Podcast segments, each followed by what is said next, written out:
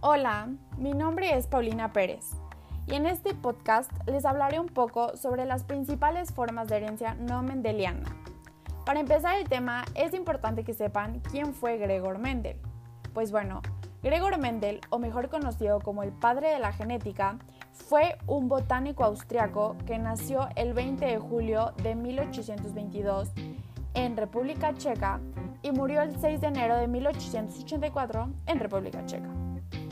Mendel contribuyó de forma significativa al estudio de la herencia explicando por medio de tres leyes cómo se transmiten las características de una generación a otra.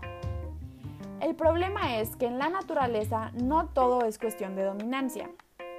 Hay rasgos heredables que no siguen estas leyes y se manifiestan de forma intermedia o que dependen de más de un gen. A esto se le ha llamado genética no mendeliana. Y ahora sí, para empezar el tema, les voy a dar a conocer las cinco principales formas de herencia no mendeliana, siendo estas la dominancia incompleta, donde es la interacción genética en la cual los homocigotos son fenotípicamente o mejor dicho físicamente diferentes a los heterocigotos.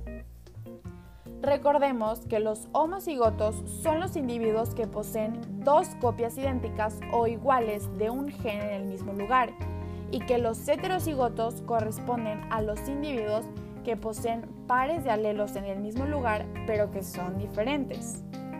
Y que el fenotipo es el conjunto de características o rasgos físicos que son observables a simple vista de un individuo.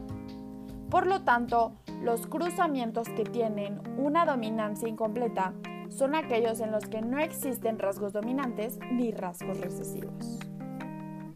Luego tenemos la codominancia, que en el estado del heterocigoto los dos alelos de un individuo se comportan como dominantes, pero los rasgos no se mezclan.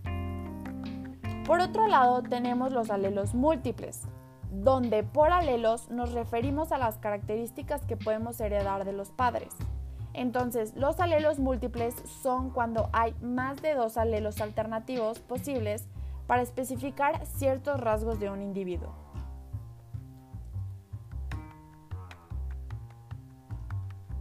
También está la herencia ligada al sexo, donde es la expresión perteneciente de un alelo ubicado en alguno de los cromosomas sexuales.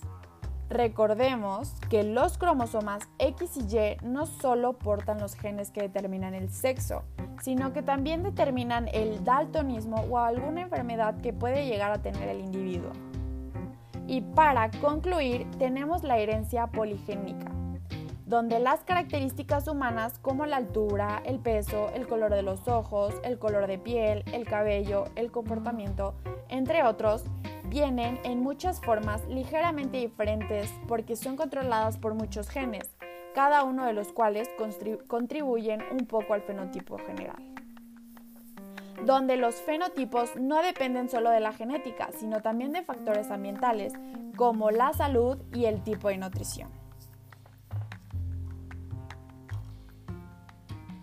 Y pues bueno, cerrando con este tema de las principales formas de herencia no mendeliana, les deseo un muy bonito día y espero que les haya gustado mucho este tema y que todo haya sido muy claro. Nos vemos pronto.